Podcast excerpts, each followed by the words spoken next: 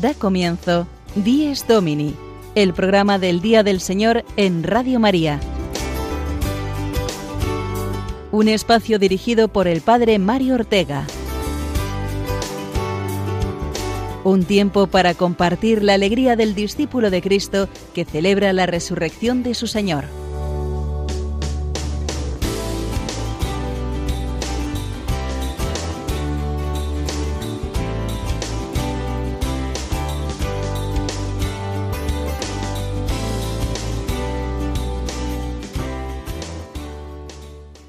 Buenos días, amigos todos de Dies Domini. Bienvenidos una semana más al programa del Día del Señor, en el que queremos vivir junto a vosotros la alegría de celebrar nuestra fe en el domingo, día central en el ritmo semanal de la vida de la Iglesia y de cada cristiano. Recibid el saludo fraterno de todos los que hacemos este espacio en Radio María. Y amanecemos hoy al segundo domingo de Cuaresma, Queremos fortalecer nuestro corazón para continuar el itinerario de preparación a la Pascua.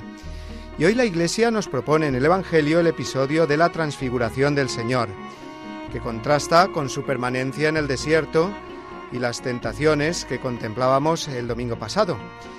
Hoy vivimos este misterio tremendamente luminoso sucedido en la cima del Tabor ante la presencia de los apóstoles Pedro, Santiago y Juan. Si en el desierto Jesús mostró con claridad su naturaleza humana, hoy muestra la gloria propia de su naturaleza divina. Se transfigura, cambia su aspecto, dejando ver por unos instantes a los apóstoles la luz y la plenitud que tiene como Dios. El misterio de la transfiguración del Señor es un motivo para la esperanza ante la proximidad de la pasión y de la cruz. Muestra realmente quién es Jesús, es Dios hecho hombre que va a pasar por la oscuridad y la muerte, pero que eh, tiene dominio sobre ella. Por eso Jesús transfigurado nos muestra también quiénes somos nosotros. Aunque nos puedan envolver las oscuridades del pecado, de la tristeza o la soledad, aunque nos envuelvan redes de muerte, como dice el Salmo, somos hijos de Dios, llevamos su vida en nosotros. Y eso lo tenemos que descubrir cada día. Dentro de cada pecador hay un santo, lo que tenemos que hacer es buscarlo y hacerlo emerger en nuestra vida. Estamos llamados, por tanto, a esa transformación o transfiguración interior que llamamos conversión. Y para ello nos ayudan los retiros y ejercicios espirituales que son especialmente recomendables en este tiempo de cuaresma. Hoy vamos a conocer uno de estos retiros que están teniendo mucho tirón y que miles de personas ya han experimentado en estos últimos años sus frutos. Se trata de los retiros Emaús, que ya están presentes en muchas diócesis de España, y para hablarnos hoy de ellos, con la composición del lugar del misterio de la transfiguración del Señor, tenemos como invitado al padre Enrique González Torres, de la Archidiócesis de Madrid. Buenos días, padre Enrique. Buenos días, Mario, y buenos días a todos los que nos estáis escuchando.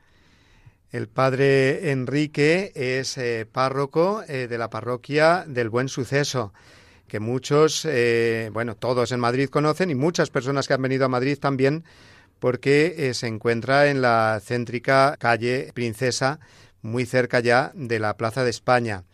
Y bueno, padre Enrique, tú eres uno de los que comenzó con esta aventura de los eh, retiros Emaús y por eso vamos a compartir hoy con nuestros oyentes esta experiencia de conversión, de transfiguración. Pues encantado porque todo lo que se nos ha dado es para compartirlo. Así que yo feliz de contaros mi propio testimonio y dar a conocer esta experiencia de gracia.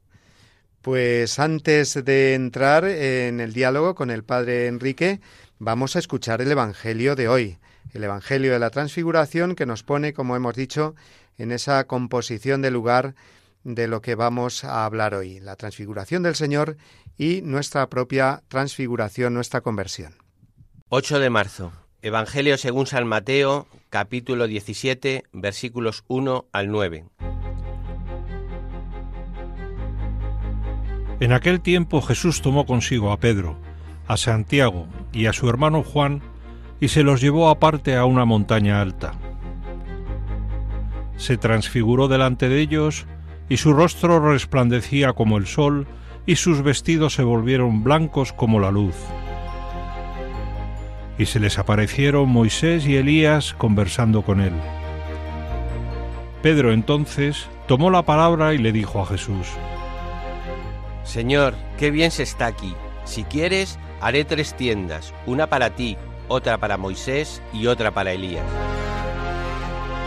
Todavía estaba hablando cuando una nube luminosa los cubrió con su sombra y una voz desde la nube decía, Este es mi Hijo, el amado, mi predilecto, escuchadlo. Al oírlo, los discípulos cayeron de bruces llenos de espanto. Jesús se acercó y tocándolos les dijo, Levantaos, no temáis. Al alzar los ojos no vieron a nadie más que a Jesús solo. Cuando bajaban de la montaña, Jesús les mandó, No contéis a nadie la visión hasta que el Hijo del Hombre resucite de entre los muertos.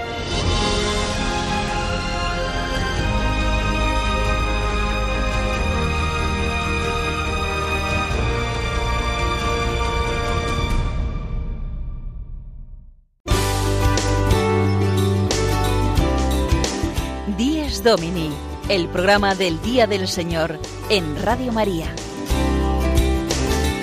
Un tiempo para compartir la alegría del discípulo de Cristo que celebra la resurrección de su Señor.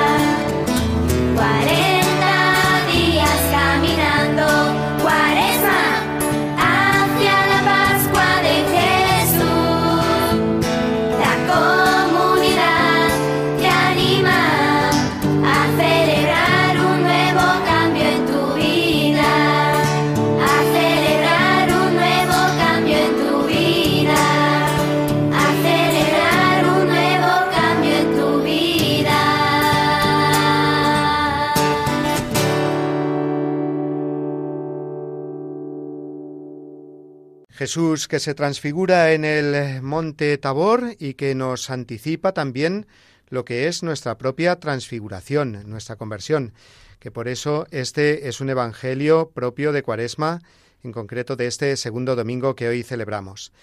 Padre eh, Enrique González, que hoy nos acompañas, ¿cómo ves eh, este evangelio como mm, ocasión y modelo de nuestra propia conversión, de nuestra transfiguración?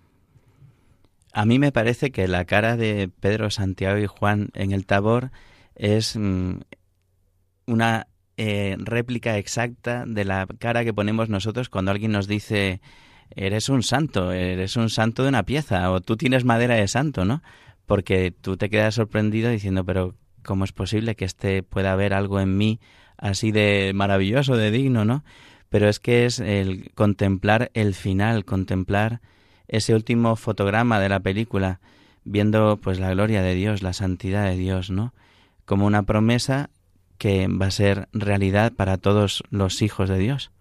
Qué importante es tener esto en cuenta porque muchas veces, y esa es la tentación principal del demonio, eh, solo miramos pues nuestros eh, pecados, nuestros defectos. Es verdad que es condición el verlos y el reconocerlos para convertirnos, pero por supuesto no quedarnos ahí, sino que en ese itinerario de cuaresma en el que estamos inmersos, pues contemplar ya la victoria de Cristo que va a realizarse precisamente en el misterio pascual, ¿verdad? Claro, yo me entiendo perfectamente que Jesús, viendo pues el miedo con que recibían el anuncio de su pasión, esa incomprensión, se llevara a estos tres tes- testigos predilectos, amigos íntimos, ¿no? Para que vieran esta gloria de su humanidad transfigurada, la misma humanidad que van a ver desfigurada en la cruz, ¿no? Y así entiendan que este camino Jesús lo hace para llevarles a ellos a la luz.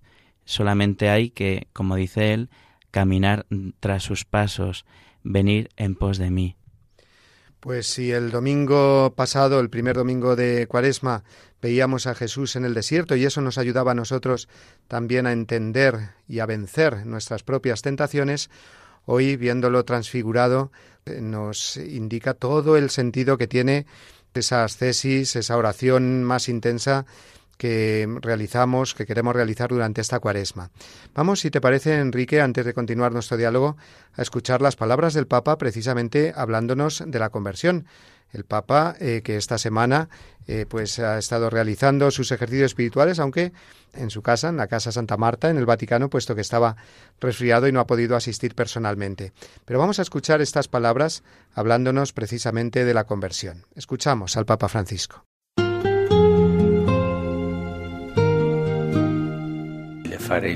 No es fácil hacer el bien. Debemos aprender siempre. Y Dios nos enseña siempre a aprender, como niños. En el camino de la vida cristiana, se aprende todos los días.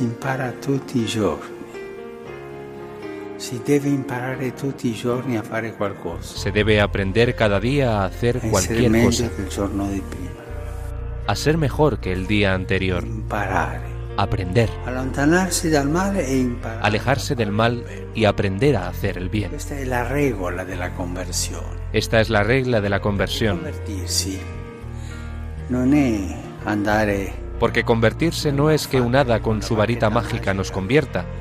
No, ci converta, no, è un cammino. Es un camino. de allontanarsi e de imparare. Es un camino de alejarse y de aprender.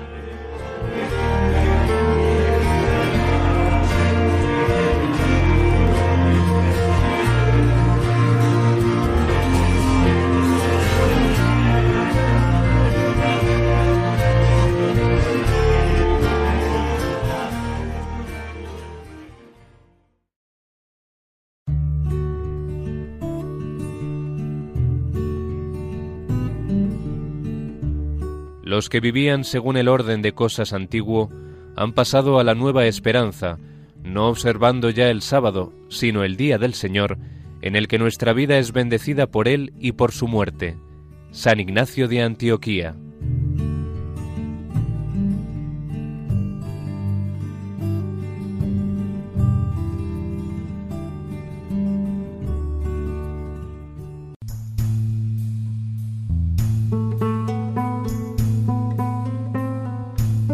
Este es el día del Señor, este es el tiempo de la misericordia.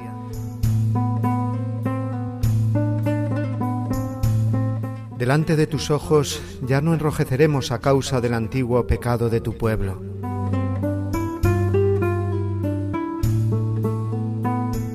Arrancarás de cuajo el corazón soberbio y harás un pueblo humilde de corazón sincero.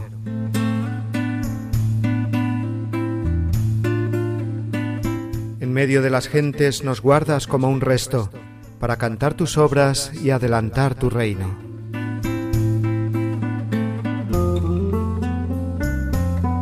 Seremos raza nueva para los cielos nuevos, sacerdotal estirpe según tu primogénito.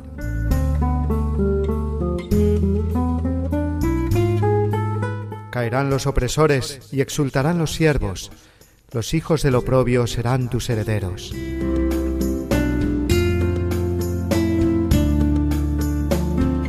Señalarás entonces el día del regreso para los que comían su pan en el destierro. Exulten mis entrañas, alégrese mi pueblo, porque el Señor, que es justo, revoca sus decretos. La salvación se anuncia donde acechó el infierno, porque el Señor habita en medio de su pueblo. Este es el día del Señor, este es el tiempo de la misericordia.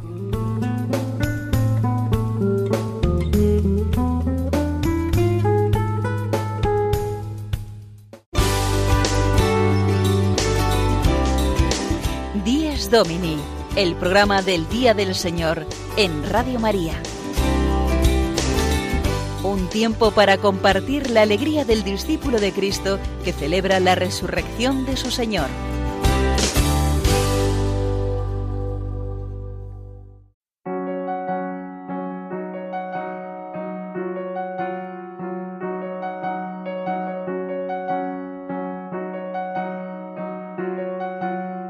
Continuamos en esta mañana de domingo, del segundo domingo de Cuaresma, contemplando el misterio luminoso de la transfiguración del Señor y vamos a hablar ahora de esa eh, realidad eh, que son los retiros espirituales que de una manera muy especial son aconsejables en, esta, en este periodo de cuaresma, a lo largo de todo el año por supuesto, pero en este periodo de cuaresma si cabe aún más, como esa oportunidad de conversión que nos ofrece la Iglesia. Y en concreto, Padre Enrique eh, González, que hoy nos acompañas, yo te voy a preguntar por los retiros Emaús, que muchos de nuestros oyentes habrán escuchado, seguramente muchos también los habrán hecho, pero para todo el que no los conozca o los que los quieran conocer mejor, ¿cómo surgieron, cómo surge esta realidad de los retiros Emaús? ¿Cómo llegaron a España? Emaús es un retiro parroquial que nació en el año 1978 en Miami, en los Estados Unidos, y bueno, como allí la colonia latina es muy potente, desde ese lugar pues fue a casi todos los lugares de Hispanoamérica.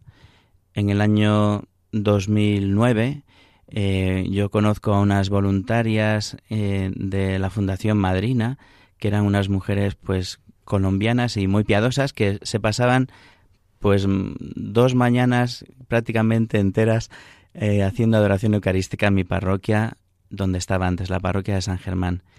Y estas mujeres que las veía yo, mujeres de fe recia y pues muy, muy comprometidas y muy amantes del Señor, me dijeron que ellas habían tenido esta experiencia en Colombia.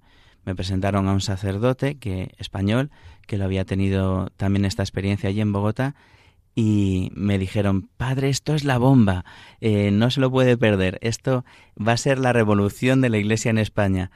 Y bueno, lo que necesitaban de mí es pues que yo abriera las puertas de mi parroquia, diera como este pequeño paso de confianza ante una realidad que la verdad era muy novedosa y sorprendente y no tenía experiencia previa. Y bueno, pues lo que allí viví, la verdad que me marcó mucho porque me di cuenta de cómo era un encuentro con Cristo vivo, resucitado, eh, y las personas entraban el viernes, pues tristes, eh, desalentadas, pues como los caminantes de Maús mm, van con la sensación de derrota y de fracaso después de haber visto pues la cruz del Señor y sentir que todo eh, se había terminado y como vuelven el domingo a su casa, como, se encontraban. En este caso, el primer retiro fue de mujeres, pues con sus maridos, con sus hijos, con qué alegría, con qué entusiasmo, eh, volver a Jerusalén de donde se habían ido, que Jerusalén es la iglesia, volver con todo el afecto del mundo, deseando pues mm, aprovechar esta oportunidad como una especie de bola extra que te da la vida, una nueva oportunidad, un segundo nacimiento, ¿no? Entonces, claro, es una conversión, la verdad, pues muy radical, porque no es un convencimiento ideológico, no es una fuerza de voluntad, sino que te cambia en lo más hondo el corazón te cambia la sensibilidad, te da los sentimientos del Señor, es, por decirlo así, una conversión muy profunda. Es eh, muy curioso, realmente hermoso eh, ver el paralelismo que hay, lo hablábamos antes eh, fuera de micrófonos, entre el pasaje de la transfiguración y el pasaje de Maús, es decir, un pasaje anterior a la pasión del Señor y después el pasaje pascual de Maús. En los dos lugares está Cristo como centro, el descubrimiento de unos cuantos apóstoles solos, de un grupo muy reducido, tres en la transfiguración, dos en Emaús, y la referencia también al Antiguo Testamento, es decir, Moisés y Elías en la transfiguración, también la ley y los profetas explicados por Jesús en, en Emaús, cómo ese proceso de conversión tiene que tener siempre a Cristo en el centro, ¿verdad? No es simplemente, como decías antes, un acto de voluntad, sino que tiene que ser una transformación de la gracia, ¿no? La primacía de la gracia. Es así. Yo creo que todos somos conscientes de que las, mm, la gente se aleja de la Iglesia, los que estaban, pues normalmente por una decepción, un sufrimiento o un escándalo no, no asimilado, ¿no? Podemos decir que siempre es el escándalo de la cruz, un sufrimiento, una pérdida. Em, cuando uno no tiene esta presencia de Cristo que camina a su lado y le explica con amor eh, el sentido de este dolor y le muestra eh, cómo hay algo más esto que cantamos tanto en nuestras comunidades, que Jesucristo está vivo, que todo tiene un sentido, decirles que existe Dios, ¿no? Que hay algo más detrás de ese sufrimiento, que no te ha abandonado nunca Dios, que estaba siempre caminando a tu lado, que estaba contigo y no lo veías, claro, entonces esto es como una explosión de gozo, ¿no? Es ver la cruz desde el otro lado, no desde este, que quizá pues a los discípulos les daba pavor, cuando oían hablar de ello pues no hacían preguntas, se quedaban tristes, o verla desde la Pascua. Desde la Pascua la cruz ahora es un lugar de vida, es un lugar de fecundidad, es donde Cristo me ha amado, es donde Cristo me ha mostrado su amor hasta el extremo. Murió por mí y lo que es mejor, resucitó por mí y se ha quedado conmigo. O sea, está en mi día a día, está conmigo a mi lado. Esto es Emmaus, ¿no? Jesús camina a mi lado. Qué importante es eh, comprender así nuestra vida cristiana porque si no, pues no tiene sentido. Eh, nuestra vida es Cristo, eh, como dice San Pablo, y vivirlo así en primera persona como lo vivieron los apóstoles, Pedro, Santiago y Juan, y en el momento de la transfiguración y también los discípulos que iban hacia Emaús. Ese abrirse los ojos y contemplar la gloria de Dios en el caso de la transfiguración, también la gloria de Dios, Cristo resucitado en el caso de los apóstoles.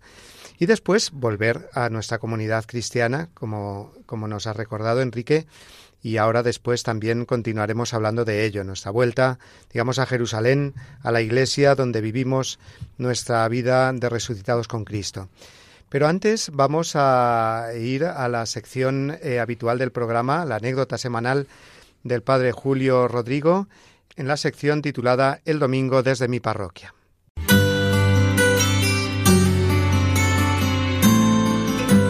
El domingo desde mi parroquia. Una reflexión a cargo del Padre Julio Rodrigo.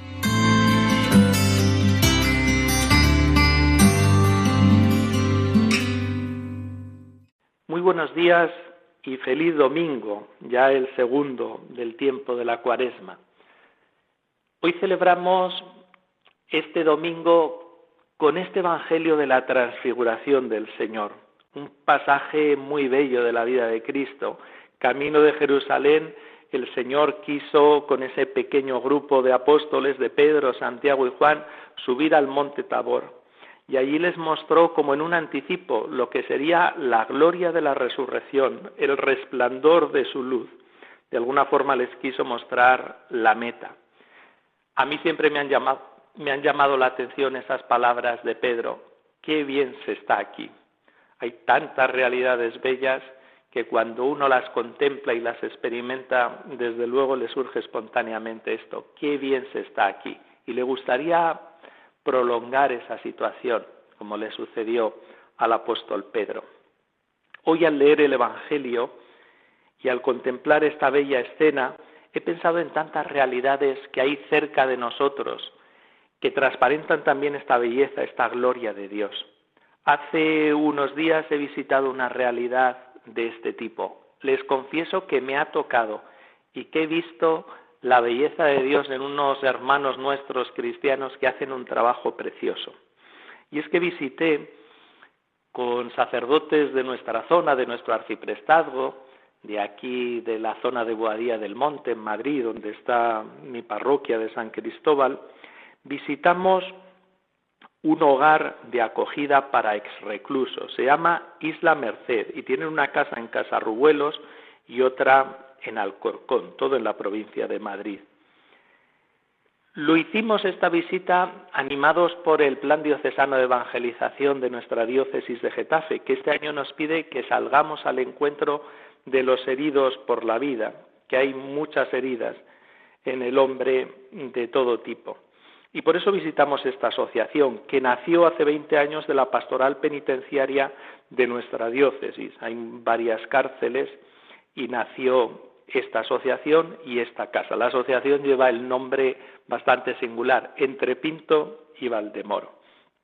Bueno, pues como les digo, hace unos días visitamos esta casa. Queríamos conocerlos y también nos ofrecemos a ayudarles desde nuestras parroquias, también desde la que yo mismo presido. Ellos nos estuvieron enseñando la casa, comimos con ellos, con los voluntarios, voluntarias más bien, la mayoría, y también con algunos de los acogidos a esta casa. Créanme que a mí me tocó todo lo que nos estuvieron diciendo. En primer lugar, la convicción con que decían, creemos en la reinserción. Tantas veces a estos hermanos nuestros que han caído pues en errores y en delitos los criminalizamos y nos gustaría que se pudrieran en las cárceles, pero detrás hay historias concretas, rostros humanos y estas personas nos enseñan que pueden cambiar y que de hecho cambian y que es un derecho que tienen ellos y también un deber nuestro confiar en que pueden cambiar y poner todos los medios para que así sea.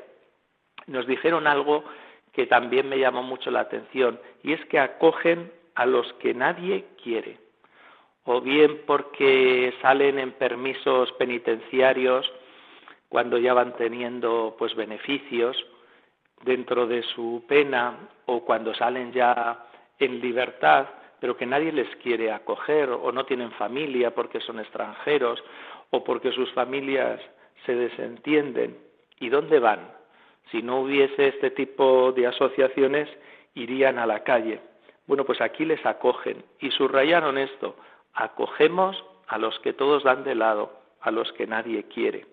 Nos dieron un dato que también me sorprendió mucho, y es que estos espacios de acogida ex reclusos hay pocos.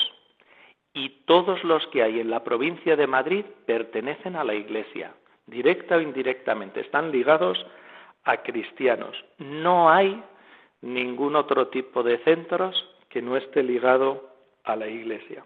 Y eso habla muy bien, desde luego, de los cristianos. Allí las voluntarias también nos decían cosas preciosas, como que apuestan por ellos, que les enseñan, que tratan de regularizar su situación, que les buscan trabajo. De hecho, una de estas voluntarias nos decía, yo a los que les dan estos permisos de fin de semana voy a buscarles a la cárcel y les traigo aquí. Y nuestros hijos nos dicen, pero estáis locas, pero ¿cómo hacéis eso? ¿Os va a pasar algo? Y dice, jamás me ha pasado nada, son gente estupenda y confío plenamente en ellos. Una nos dijo algo muy bonito que uno de estos ex reclusos le dijo en una ocasión, mira, sois lo mejor que me ha pasado en el peor momento de mi vida. En fin, no quiero alargarme, pero que merece la pena conocer este hogar, Isla Merced, que está en Casarrubuelos, que tienen un piso en Alcorcón, y tantas otras iniciativas de este tipo, que merece la pena apoyarlo y que merece la pena ver a estas cristianas, a estos cristianos que con un amor inmenso a Dios se dedican a apostar por los que damos de lado, por los que prácticamente nadie quiere. Feliz domingo y nos vemos la semana que viene.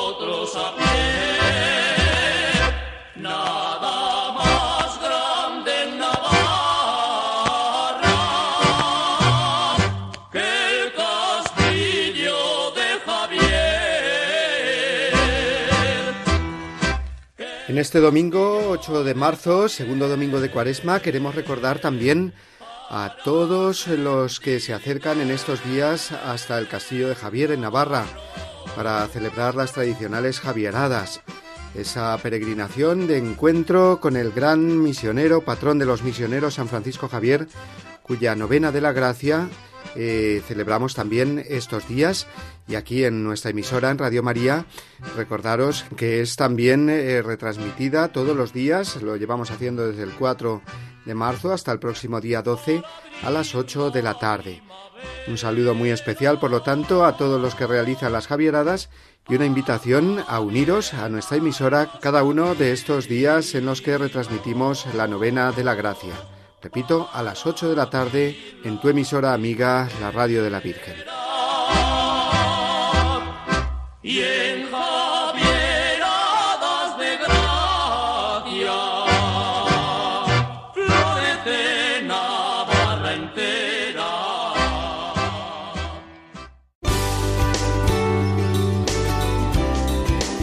Dies Domini, el programa del Día del Señor en Radio María.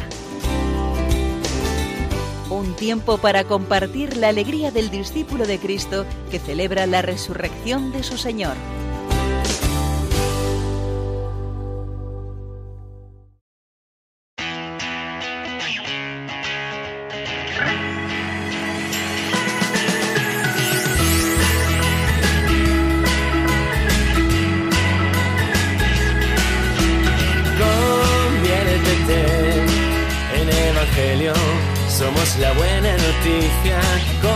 Domingo, día del Señor, día de la Iglesia, día de cada cristiano que vive eh, su itinerario de fe hasta el Señor. En concreto, en este tiempo de Cuaresma en el que nos encontramos, en el segundo domingo en el que la Iglesia nos ofrece el episodio de la transfiguración. Estamos llamados también a transfigurarnos con Cristo y como Cristo. Y los retiros Emaús de los que estamos hablando con el padre Enrique González Torres nos ayudan para ello.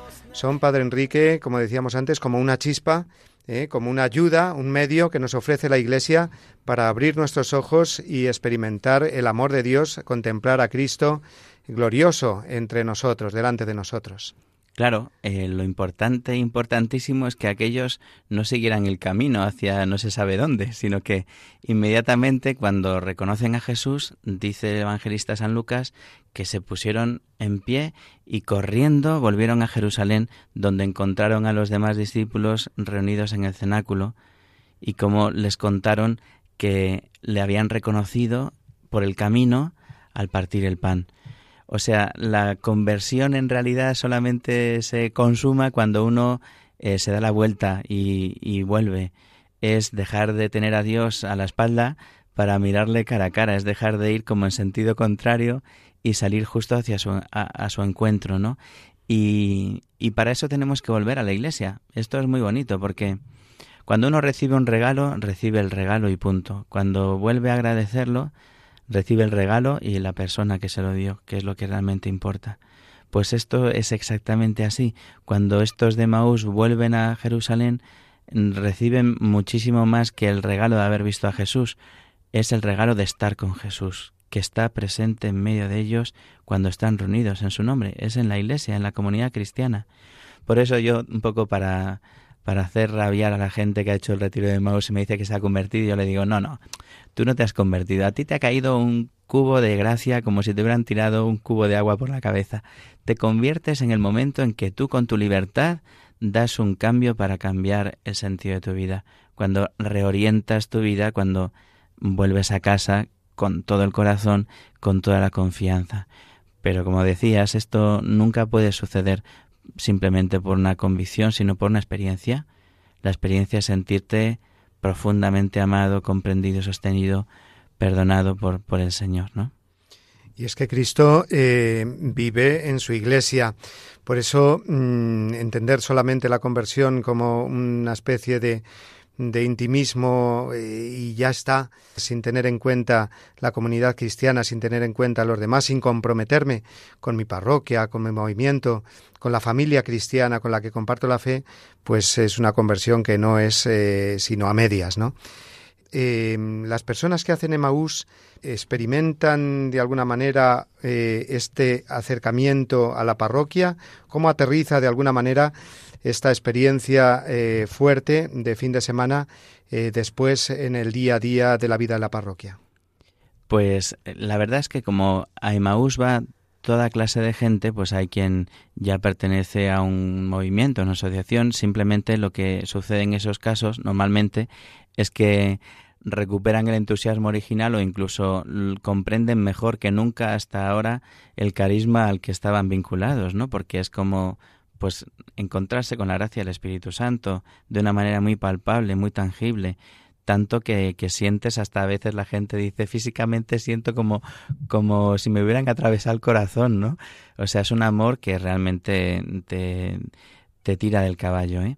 Lo que ocurre es que hay mucha gente que no tiene ninguna experiencia previa y están muy desorientados y, a estos, sobre todo, pues hay quien es a los que hay que tener con hay que recibir con muchísima delicadeza y ayudarles para que este primer fogonazo no sea como un fuego artificial que luego solamente deja humo y olor a pólvora y casi tristeza en el corazón, sino que esto no se apague nunca. Para eso, pues hay una reunión semanal a la que se invita a participar a todos los que han hecho el retiro y así semana tras semana pues van formándose, van cuidándose unos a otros. Además, pues eh, como las circunstancias de cada uno son muy pues particulares, a cada persona se le invita pues a buscar un acompañante, un director espiritual, desde luego a dejarse acompañar por la comunidad cristiana para recibir lo que necesita, porque son situaciones muy diversas. Hay quien no ha rezado nunca y le vendrá bien un taller de oración de la parroquia, o quien no sabe apenas nada y se apuntará a un catecismo de adultos, o quien dice, mira, yo soy un desastre, pero mm, quiero servir, quiero ayudar, y entonces pues se apunta a través de Cáritas, un voluntariado parroquial, pues para empezar a devolver algo de lo mucho que se da cuenta en ese fin de semana que ha recibido toda su vida, ¿no? Entonces, para mí esta es como la belleza mayor. De hecho, cuando haces el retiro de Maús, mm, eres un caminante. Y si tú ayudas en la preparación de otro retiro, empiezas a ser un servidor. La experiencia es que hasta que uno no ha hecho esta experiencia de servicio, no ha entendido del todo lo que ha sucedido en Emmaus, porque realmente la gracia es poder mm, ayudar a otros a que tengan este mismo encuentro que tú has tenido y que te ha cambiado la vida, que ha marcado un antes y un después.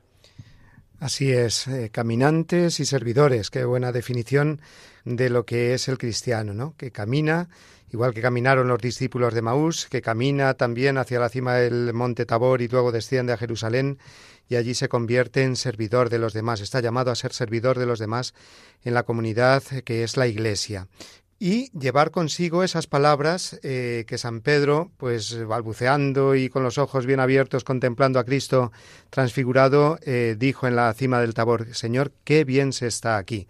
Hagamos tres tiendas, como diciendo, vamos a quedarnos aquí, porque realmente eh, estamos experimentando la alegría de la gloria del Señor. Pues vamos a escuchar ahora una canción que hace referencia precisamente a eso, al qué bien se está al lado del Señor qué bien se está cuando uno eh, sigue al Señor, acompaña al Señor, carga con su cruz para gozar también de la gloria a la que nos lleva esa cruz.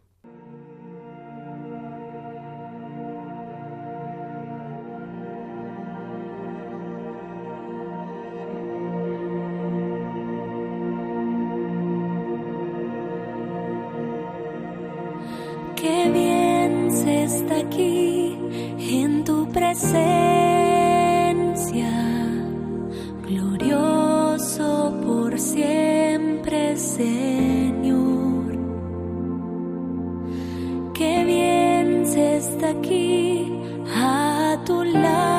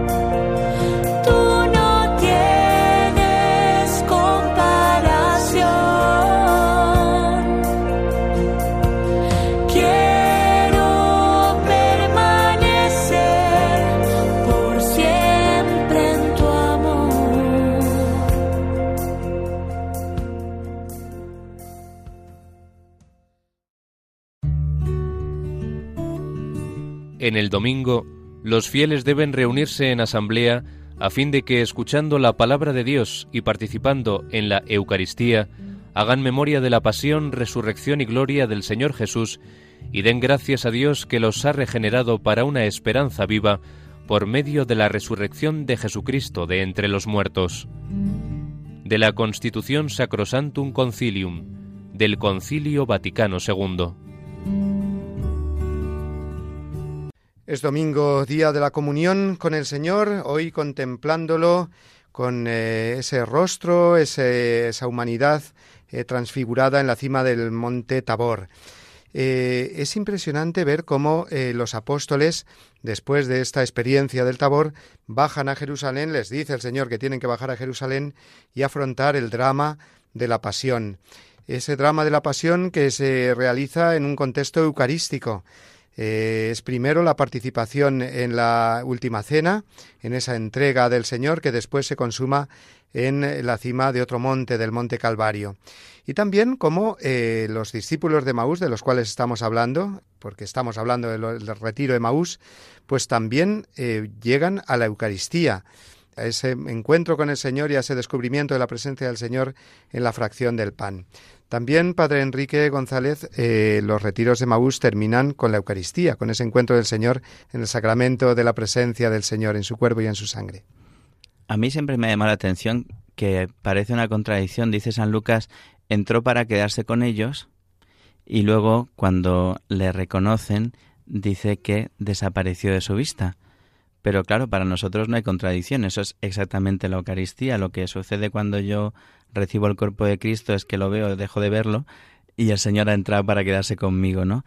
Y en ese momento es como si resucitaran ellos. O sea, la Eucaristía no resucita, por eso los domingos vamos a resucitar con Cristo y salen, vuelven pues felices, radiantes. Mira, este retiro eh, culmina con una celebración eucarística a la que se invita a participar a los familiares, pues los maridos, si es que es de mujeres, las esposas, si es que es de hombres, los hijos, los padres. Pocas misas son tan preciosas como estas. Algunos luego se aficionan a ir a, los finales de los retiros de Maús porque es que es como una misa muy especial. Y lo que más llama la atención es esta alegría radiante. Realmente están transfigurados los que han participado en el retiro. A veces, eh, pues los esposos se miran y, y, te dicen, mira, yo es que no había visto la mirada de mi marido así desde el día de la boda. Y, y son escenas preciosas. Algunos, pues que se dan cuenta, se les han abierto los ojos sobre su realidad, sobre la verdad de su vida. Pues a lo mejor ves a padres de rodillas ahí abrazando a sus niños pequeños o a otros un poquito más adolescentes pidiéndoles perdón por, por porque han estado los últimos meses o los últimos años a lo mejor pues con poca atención hacia ellos, ¿no? La verdad es que esta Eucaristía es como mucho más que el colofón o la cima, es como la expresión de lo que ahí ha sucedido, la resurrección que se extiende pues en la Eucaristía. Pues a todos los que quieran eh, conocer más, participar en estos retiros, eh, Padre Enrique, encontrarse con el Señor transfigurado, transfigurar también su vida, ¿cómo tienen que hacer o a dónde se tienen que dirigir? Yo creo que ya en casi todas las diócesis de España alguna parroquia hace el retiro de Maús, puede que haya todavía algunas en las que no, pero siempre se estará más o menos cerca. Entonces lo normal es preguntarle a tu párroco y tu párroco que te oriente y te diga dónde puedes eh, dónde puedes acudir, a qué parroquia de tu ciudad, dónde se están celebrando estos retiros.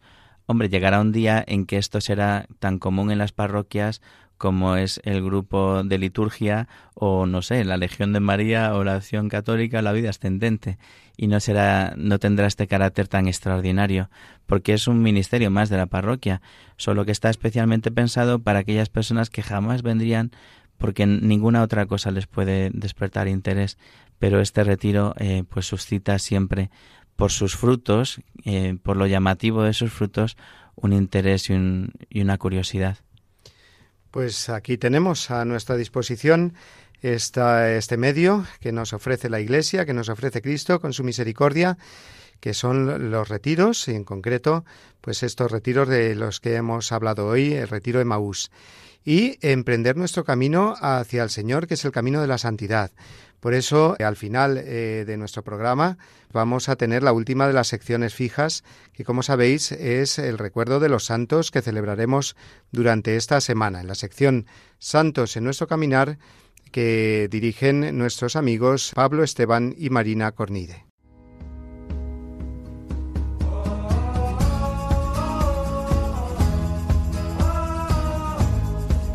Santos en nuestro caminar. Un repaso a los santos que celebraremos esta semana por Pablo Esteban y Marina Cornide.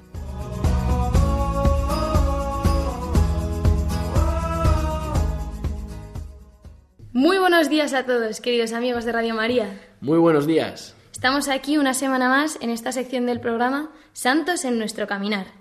Mañana, lunes, celebramos a Santa Francisca Romana, que como decía Benedicto XVI es la más romana de todas las santas. Así es, esta semana nos centraremos en esta santa italiana del siglo XIV, que nace en Roma, patrona de los conductores y madre de tres hijos.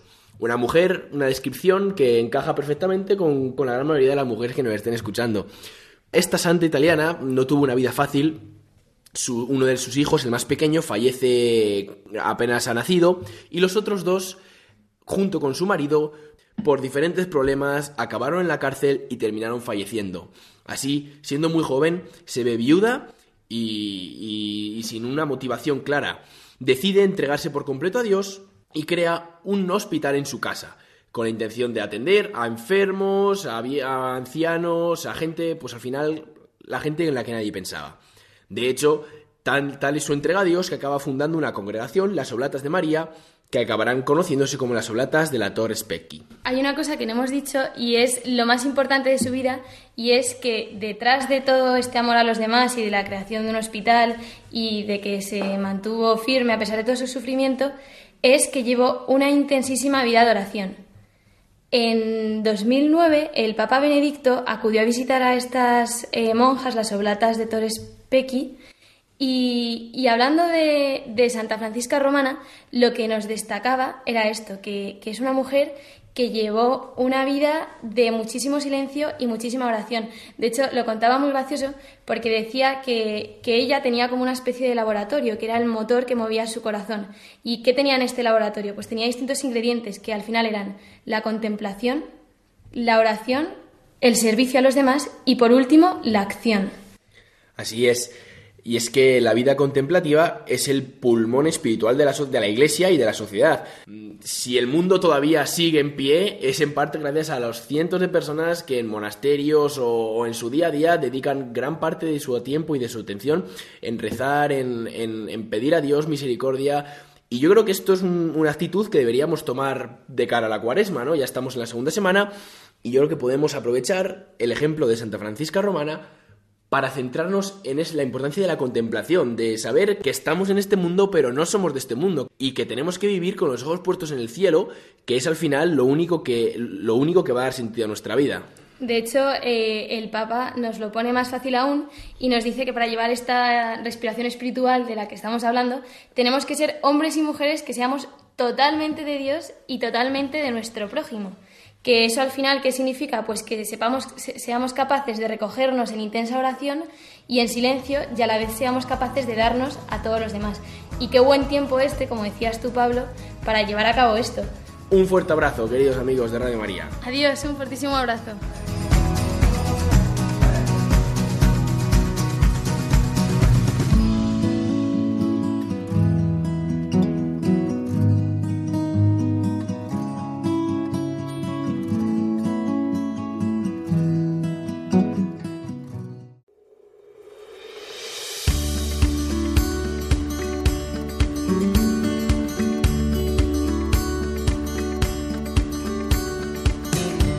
Así, transfigurados eh, por el Señor con el Evangelio de hoy y mirando hacia la santidad con el ejemplo de los santos, nos vamos eh, despidiendo porque ya van llegando las eh, 9 de la mañana, las 8 en Canarias. Y lo hacemos dándole gracias a Padre Enrique González por su presencia hoy entre nosotros. Y antes de despedirnos, Padre Enrique, eh, pues siempre pido eh, a los que estáis con nosotros los domingos, pues que nos deis un consejo para vivir este domingo, en concreto el domingo de hoy, el de la transfiguración del Señor. Mirad, yo eh, creo que si hemos entendido el misterio de este domingo, ya no tenemos miedo a la muerte. Esto es la realidad, porque la muerte será el paso para la luz. La cruz nos llevará a la luz. Y cuando uno pierde el miedo a la muerte, empieza a vivir, porque ya no se defiende de nada. Y entiende que la cruz no es algo que viene a arrebatarme nada, sino a dármelo todo. Yo os invito a vivir así esta Eucaristía en lo que aparentemente es insignificante, eh, en la debilidad, en el sufrimiento, en lo que no tiene como mucho brillo, está ya escondido pero presente toda la grandeza, toda la belleza y toda la perfección cristiana. Pues muchísimas gracias, eh, Padre Enrique González Torres, párroco de la Parroquia del Buen Suceso eh, de Madrid, eh, que nos has hablado hoy de los retiros en Maús. Te damos las gracias también pues por haber sido instrumento en manos del Señor para abrir esta realidad tan maravillosa, este instrumento que está dando tantos frutos de conversión y de acercamiento a la Iglesia, que son los retiros Maús. Muchas gracias a vosotros. Y a vosotros, queridos amigos, eh, emplazaros para el domingo que viene, que será el tercer domingo de Cuaresma, y desearos que paséis una buena semana en nuestro itinerario eh, cuaresmal. Para ello, recibid una bendición enorme, tamaño familiar. Nos despedimos todos los que hacemos eh, posible el programa del Día del Señor. Hasta la semana que viene, si Dios quiere.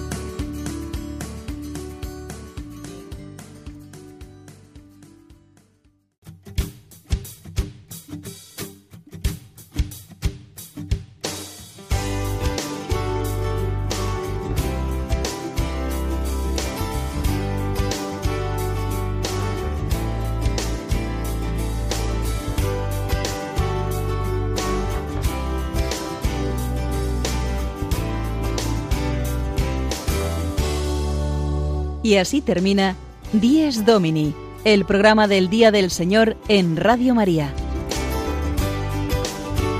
Un espacio dirigido por el Padre Mario Ortega.